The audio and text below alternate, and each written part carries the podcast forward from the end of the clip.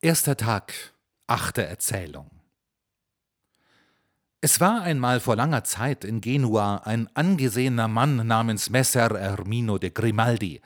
welcher nach jedermanns Meinung die begütertsten Bürger, die damals in Italien lebten, bei weitem an Reichtum übertraf. Allein, so wie er es jedermann an Reichtum zuvor tat, so übertraf er auch an Geiz den kärgsten Filz in der Welt im höchsten Maße, so dass er nicht nur seine Börse nie zog, um anderen gütlich zu tun, sondern dass er auch sich selbst die notwendigsten Bedürfnisse versagte,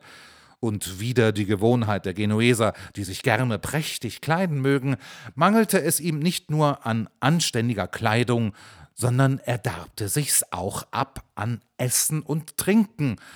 um nur sein Geld nicht auszugeben.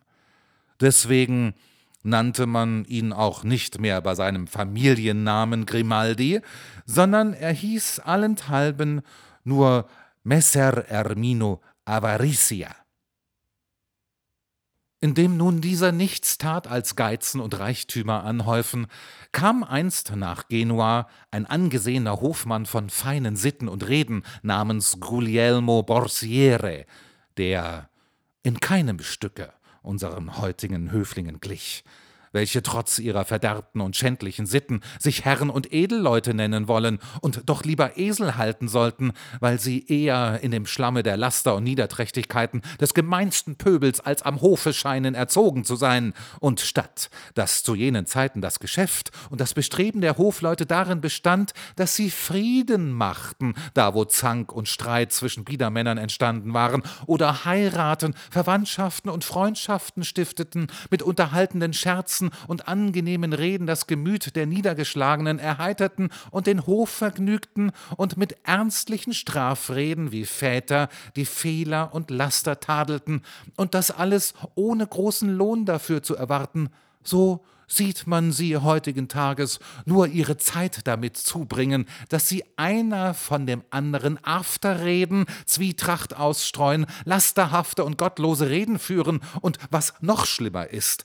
gottlose Handlungen vor jedermanns Augen begehen und sich dann einander alle ihre Bosheiten und Schandtaten, wahr oder unwahr, öffentlich vorwerfen und gute Menschen durch allerlei falsche Vorspiegelungen zu niederträchtigen und lasterhaften Schritten verführen, und derjenige wird am liebsten gehalten und von den verderbten Großen am meisten geehrt und durch die größten Belohnungen emporgehoben, der die schändlichsten Reden führt und die verworfensten Handlungen begeht.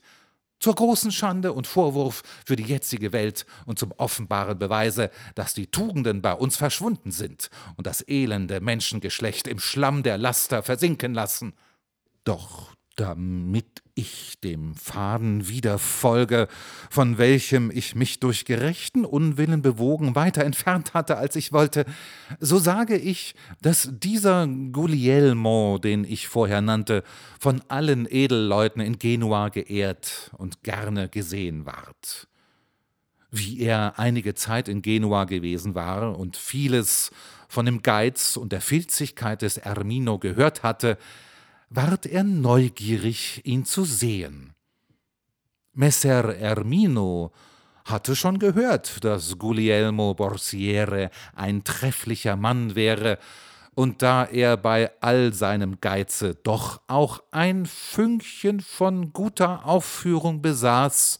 so empfing er ihn mit sehr freundlichen Worten und mit vergnügter Miene, ließ sich in verschiedene Gespräche mit ihm ein und führte während der Unterredung ihn und einige Genueser, die mit ihm gekommen waren, in ein schönes neues Haus, das er hatte bauen lassen, und wie er ihm alles darin gezeigt hatte, sprach er zu ihm Messer Guglielmo, ihr habt doch vieles gesehen und gehört. Könnt ihr mir nicht eine Sache anzeigen, die man noch nie gesehen hat, damit ich sie hier in meinem Hause könnte malen lassen? Guglielmo antwortete ihm auf sein wunderliches Anmuten Mein Herr,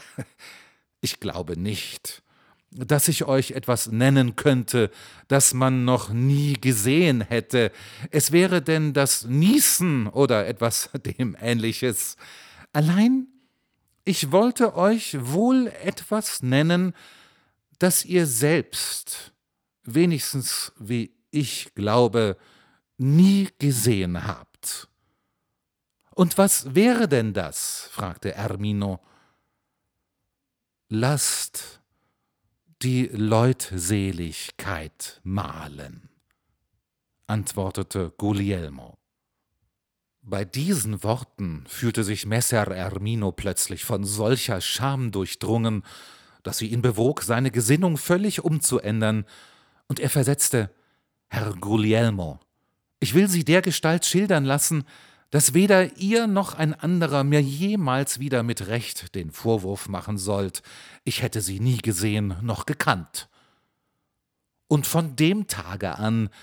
wirkten die Worte des Guglielmo so stark auf ihn, dass er der freigebigste und geselligste Mann von der Welt ward und Fremde und Einheimische mit mehr Gastfreiheit aufnahm als irgendein anderer Genueser.